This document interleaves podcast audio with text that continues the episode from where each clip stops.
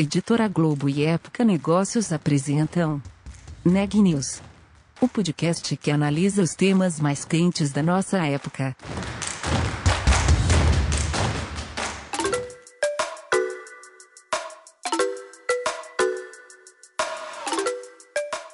Olá, eu sou a Renata Turbiani da Época Negócios e você está ouvindo mais um episódio do Neg News, nossa série de podcast sobre como navegar e liderar em tempos de incerteza.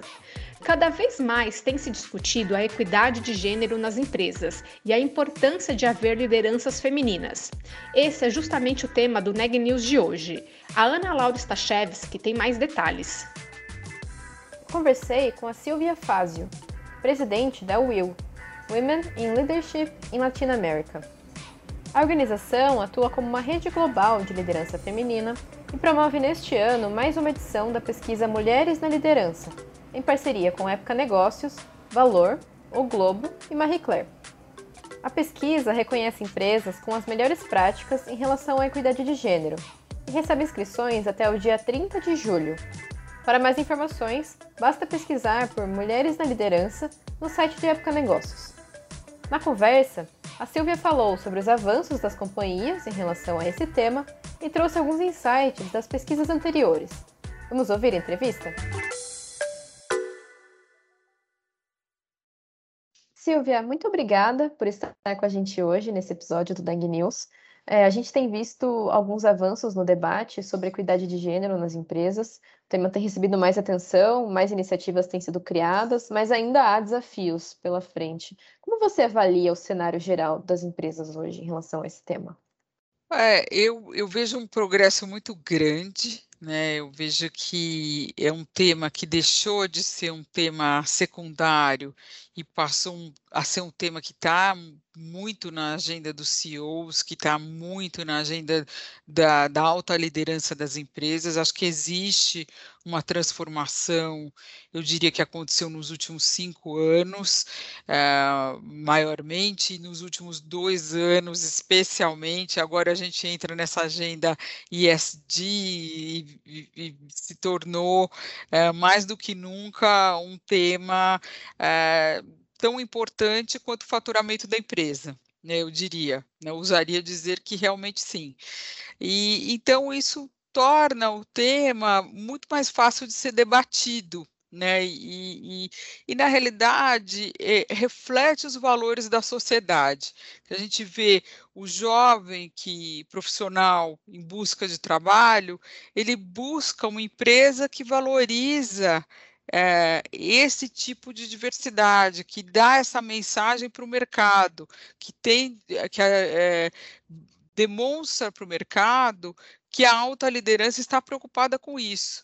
Né? Então, é, é, você vê empresas, seja do ponto de vista de ações, é, demonstrando isso em políticas, em contratação, em políticas de promoção, e você vê também muitas campanhas publicitárias, que por mais que as pessoas digam, ah, isso é puro marketing, é marketing, mas o marketing ele reflete o que a sociedade quer ouvir. Né? Então ele tem o seu valor também, porque é, a, ao ao estar ali sendo comunicado, as pessoas que estão, que são contra, por exemplo, ver uh, as pessoas que são racistas, as pessoas que não gostam de ver mulheres na liderança, elas se sentem mais constrangidas de uh, agirem contra essa mensagem, porque essa é a mensagem dominante que está ali no marketing, que está ali na liderança. Então, uh, favorece esse ambiente, né? Ter, ter essa mensagem predominante. Então, eu acho que a gente vive hoje um momento muito favorável para uma mudança permanente, para que a gente consiga uh, persuadir mais e mais empresas a adotarem uh, sistemas mais sérios e, e, e, mecanismos mais sérios de atração, promoção e retenção de diversidade na liderança. Uhum. É bem interessante esse ponto que você trouxe sobre, sobre o marketing e o efeito dele. E, e, eu queria falar agora sobre a pesquisa Mulheres na Liderança. Vocês lançaram recentemente a quarta, a quarta edição dessa pesquisa. Eu queria entender é, como que as últimas edições, como que nos últimos anos, é, esses avanços e talvez os desafios também das empresas refletiram. O que, que vocês notaram nessa, com a passagem do tempo? E com a passagem do tempo, o que a gente viu uma maturidade maior das empresas. Então, esse ponto que eu mencionei logo no início, as empresas passando isso passando para a agenda da alta liderança. Então, esse é um, é uma, um dado que ah, foi crescendo ano a ano, mais e mais você vê ali na agenda, da, é uma, é, a, o percentual ano a ano crescendo gradualmente, está na agenda da alta liderança, programas de diversidade. Então, isso é fundamental, porque é, é um, é um tema que tem que ser top-down.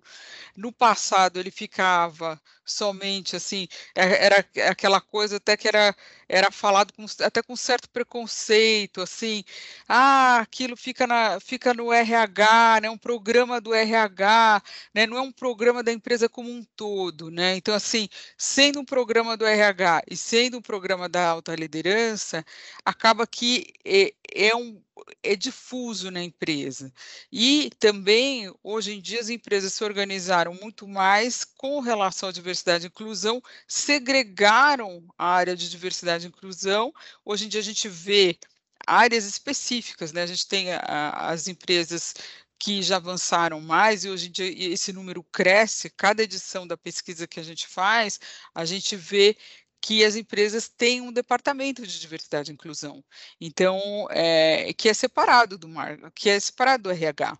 Então, assim, é, é, é, focado nisso. Isso ajuda, porque é, é, um tema um pouquinho separado. São temas correlatos, mas é separado também, porque é, tem que endereçar questões distintas e, e, e, tem que atuar ali junto com a alta liderança. Outro, outra questão que, que melhorou muito foi a sofisticação na contratação. Eu acho que as empresas se tornaram mais ousadas em, em falar, não, vamos ter contratação às cegas, isso era algo que era muito difícil no passado, né? Vamos medir até que ponto nós temos vieses inconscientes, né? Então, treinamento de vieses inconscientes para alta liderança, por exemplo, era uma coisa que no passado existia assim, todo um, até um preconceito. Ah, não, não preciso, não tenho, né? Hoje em dia todo todo alto líder quer fazer, quem não fez quer fazer, entende a necessidade disso, uh, é algo que as pessoas estão muito mais conscientes, a sociedade está mais consciente dos viés inconscientes, né? Então, acho que isso, uh, a sociedade se transformou nesse sentido e, e, a, e a, empresa se transformou nesse sentido. E, e, isso é muito importante, porque acho que é, é, é realmente transformador fazer um treinamento de viés inconscientes, né? E, e, essas políticas vão evoluindo e, e vão acabando uh, afetando os números. Então, a gente tem uma melhora também nos números. Né? Hoje em dia, a gente vê que no Brasil já temos, por exemplo, em, em cargos de diretoria, uh, que já é um cargo uh, relevante, 20% de mulheres é, pelo menos das, logicamente, quando a gente fala da nossa pesquisa, a gente está falando um pouquinho da elite, né, das empresas que têm interesse né, nessa área de diversidade e inclusão. Mas já temos até um pouquinho mais de 20% de mulheres uh, participando de posições de diretoria. Né? No, nosso grande argumento é que nós deveríamos ter ao menos 30% para ter essa massa crítica. Né? E, logicamente, a gente ainda se preocupa com outras questões, uh, onde estão as mulheres negras, né? Aí são questões ainda muito mais complexas. Mas a questão da mulher como um todo vem melhorando, os números vêm melhorando, inclusive da mulher negra. E, e, e isso é porque as empresas amadureceram. Né? Isso é o que a gente mais tem visto. Ah, questões de mentoria, por exemplo, as, as, mentorias estão muito mais sofisticadas. A gente vê até empresas, nós mesmos, dentro da Will, a gente tem um programa de empresas concorrentes, né? É um programa de instituições financeiras concorrentes que se uniram para é, para fazer mentoria para mulheres, né? Então é, interessante porque é, é, porque as empresas querem atrair mais talento feminino, né? Então elas se uniram para fazer essa mentoria. Então é, a gente vê uma sofisticação maior, né? E superação de, de grandes barreiras, né? É, eu acho que esse é o, é, o, é o, grande ponto. É lógico que ainda falta muito, porque quando a gente está falando né, de 20%, quando a gente fala de conselho, ainda estamos falando ali de, de magros 10%, né? Então a gente ainda tem muito a percorrer. Lógico que a gente está em grandes campanhas, né? não só o Will, várias organizações dedicadas a essa causa. E é um tema muito importante, globalmente tem se falado muito nisso, né, atrair mais mulheres para conselho, é, porque é, no fundo, é, é, um, é um, uma área, é uma carreira, a gente fala na Will que a gente considera é, uma carreira paralela, né? Tem a carreira executiva e tem a carreira né, do, do, do board, non-executive board, né? Que seriam uh, as pessoas do conselho, né? Que, são pessoas muito experientes de mercado e tal, Hoje em dia a gente tem essas mulheres com muita experiência de mercado, mas as empresas ainda não tinham essa experiência de contratar mulheres para esses cargos. Então, isso está começando agora realmente a ganhar força e espero que ganhe, ganhe ainda mais força, né? E, e que a gente consiga também evoluir ainda mais para termos mulheres negras no conselho, mulheres trans no conselho. Então, isso para que a sociedade venha a ser representada, né? Isso que as empresas também precisam, né? Na, na realidade, o que as empresas estão vendo é que isso só enriquece as decisões, né? Ter toda essa diversidade ali uh, na alta liderança. Sim, e, e, e, é um ponto que eu ia te perguntar mesmo, essa questão da representatividade de mulheres negras, é, é uma questão que boa parte das empresas, mesmo as que estão bem posicionadas em termos de representatividade de mulheres no todo, ainda precisam melhorar, é comum isso. Eu queria entender, é, em geral, o que, que ainda precisa, o que, que ainda pode ser feito para avançar nesse quesito. Esse é um quesito, um quesito que a gente vê um grande desafio, né? Na Will, é, desde que a gente começou, a gente começou eh, a trabalhar essa pesquisa já quando a gente estava é, fazendo os estudos da pesquisa, que a gente fez cinco anos de estudo antes de pôr essa pesquisa no ar. Né? Então, cinco anos junto com a Fundação Getúlio Vargas, estudando o mercado para colocar a pesquisa no ar e uh, a gente percebeu o quanto era gritante o problema da mulher negra no Brasil e, e, o quanto a gente precisava focar nisso.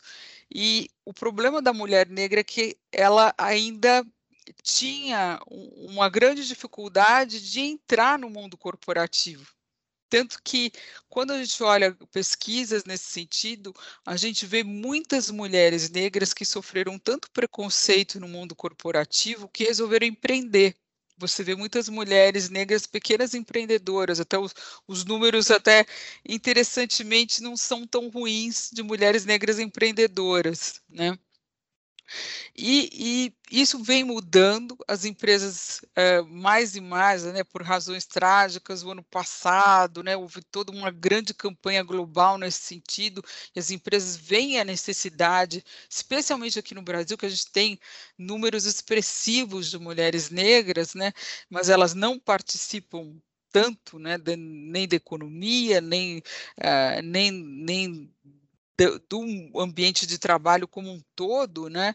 E a gente uh, tem que abrir essas portas, né? A gente vê as universidades, assim, no fundo as cotas foram muito positivas quando a gente conversa, por exemplo, com a própria Fundação Getúlio Vargas. Ah, os dados foram positivos de termos mais diversidade nas universidades, né? Ah, apesar de toda a polêmica que isso gerou ao longo dos anos e tal, os dados foram muito positivos. A gente começou a formar mais negros. É, foi muito positivo é, termos lançado todas essas pessoas no mercado de trabalho. Agora a gente está começando a ver esse resultado, né? Temos mais e mais negros é, formados no mercado de trabalho, entrando aí nas empresas e e agora eles precisam crescer, né? Tinham vários que já estavam, mas ficavam naquele é, patamar e não conseguiam subir. São profissionais excelentes que encontram ali alguma, alguns obstáculos insuperáveis é, que precisam ser superados nesse momento histórico que nós vivemos, né? Então, esses programas que a gente tem criado, que a gente está procurando criar, estamos aí até com um programa embrionário para acelerador de carreiras para mulheres negras, uh, a ideia é justamente essa, que as, que as empresas foquem no talento uh, da mulher negra, né? No nosso caso é mulher, mas logicamente a preocupação é com os negros em geral, que no nosso país são tantos e, e são tão excluídos né, do, do ambiente corporativo. É, se a gente olhar os dados, assim, eles são gritantes, né? É, a gente vê que tem melhorado muito e justamente nessa nossa última pesquisa, por por causa do interesse das empresas, que a gente vê um grande interesse, a gente vê que melhorou a atração né, de pessoas jovens, isso melhorou bastante, né? E a gente vê uh, que existem programas e a maturidade das empresas está muito maior nesse sentido, então a gente lançou esse prêmio, que a ideia é justamente uh, promover um, um interesse maior por parte das empresas em, em evoluir nesse sentido, de ter mais mulheres negras na liderança. A gente vai premiar esse ano, com a pesquisa, a empresa que mais promover mulheres negras em posição de liderança. Então, essa é a ideia, é, é promover ainda mais essa causa. Né? Mas é uma causa que ainda tem que evoluir, tem que se debater muito, tem que ah, é, essas pessoas, né, essa, essas pessoas que hoje estão aí com uns 25, 30 anos saindo da universidade, né, já saíram há, pouco da universidade e tal, estão no mercado de trabalho, elas estão transformando esse ambiente, né? Porque é, não tínhamos tantos, né, saindo da universidade. A gente tinha um, número muito menos expressivo e as empresas também não assumiam tantos, né? Então, são vários é, fatores transformadores que a gente tem visto, né, por, por razões das cotas, por razões de universidades específicas, por razões, por vários fatores, né, por a própria evolução dos negros no Brasil, que é muito bom, né, porque a gente tem que lembrar da história, né, que eles partem, né, de, desde a escravatura até, então assim, é, é, tem os fatos históricos que não contribuem, né, mas a gente vê uma melhora bastante positiva, assim, num passado muito recente, né, muito recente, e, e a gente só consegue consertar essas questões da história com muita campanha e, e, e também com muita aceitação de que a gente tem que tratar pessoas que não estão numa posição de equidade de forma é, não é de forma desigual. Porque assim se você não, não criar um programa que beneficie de alguma forma a entrada daquelas pessoas vai de, demorar demais para aquele processo ser transformador. Né? Então, você tem que, é, para gerar a equidade, você vai ter que é, criar uma oportunidade. Né? Uhum. O que você recomendaria para empresas que estão começando a trabalhar esse tema de equidade de gênero internamente? Olha, uma grande recomendação é participar da pesquisa, porque a pesquisa é, ela é um autodiagnóstico, né? Porque é, é, não é só para empresas que estão muito evoluídas nesse setor, para empresas que querem ser premiadas. É, na realidade, eu, eu recomendo todas as empresas a participarem, porque ao preencher todo aquele questionário, as empresas se autoavaliam. E as empresas também, ao participarem, elas vão receber uh, esse autodiagnóstico, vão receber uma devolutiva depois, com todas as informações de como elas estão com relação a outras empresas do mesmo setor, como elas estão com relação ao ranking geral, como elas estão com relação àquele, aos eixos, né, o que elas deveriam estar fazendo naqueles eixos da pesquisa, né, aos programas específicos. Então, eu acho que gera ideias. Uh, lógico que o primeiro passo que a gente sempre recomenda é, é, é o autoconhecimento, né? É, é, é uma autoavaliação, entender Uh, primeiro, como estão os números da empresa, que programas já existem, né? É, eu acho que esse é o, é, é o começo de tudo. A partir dali, começar a tentar evoluir. E, e, e é muito bom ouvir quem está trabalhando na empresa, né? Porque às vezes a alta liderança não ouve, né? As pessoas que estão lá dentro e, e acaba não, não entendendo que, que existem ali alguns telhados de vidro, que algumas pessoas não estão sendo promovidas, que não existem uma merito, não existe uma meritocracia em alguns departamentos, né? Então isso isso é fundamental, essas entrevistas internas, surveys internos para poder entender uh, alguma, algumas situações internas, né? Esse podcast é um oferecimento de Época Negócios. Inspiração para inovar. Não deixe de conferir nossos outros podcasts. Presidente Entrevista Presidente. The Office. E os negócios da nossa época. Ouça, acompanhe, compartilhe. Vamos fazer deste podcast o nosso ponto de encontro.